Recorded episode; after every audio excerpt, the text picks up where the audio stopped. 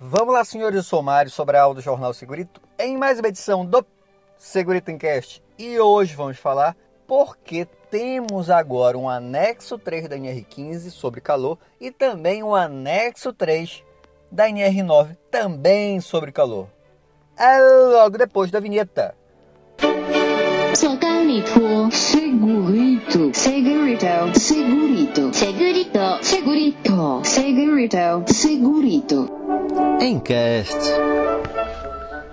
Um dia desse, um ex-aluno perguntou para mim: Professor, se as normas têm por objetivo diminuir a burocracia, por que inventaram dois anexos 3 para a parte de calor? Um para NR15 e outro para NR9. Se é para simplificar, era melhor ter tudo só na NHO e estava resolvido. Aí eu expliquei para ele que eu entendi o motivo da separação. Bora ver se você concorda. Lá na NR15, eu voltei os riscos ambientais podem gerar direito a adicional de insalubridade. E neste caso, são aqueles limites que a gente não pode ultrapassar de jeito nenhum. Já na NR9, o objetivo é outro. O objetivo é gestão dos riscos ambientais. Então, bem abaixo do limite de tolerância, na verdade, a partir do nível de ação, já deveríamos tomar medidas preventivas então percebe que o foco de um é prevenção e o foco de outro é um pagamento como se fosse uma indenização, digamos assim, uma compensação que, lógico, na minha cabeça não compensa. Então é bem claro isso em relação, por exemplo, à questão do calor por fonte natural.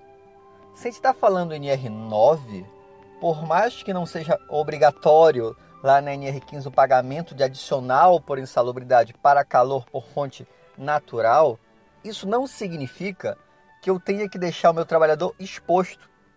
Eu preciso fazer com que esse trabalhador, mesmo estando numa situação que ele não vai receber adicional de salubridade, ele precisa ter uma proteção.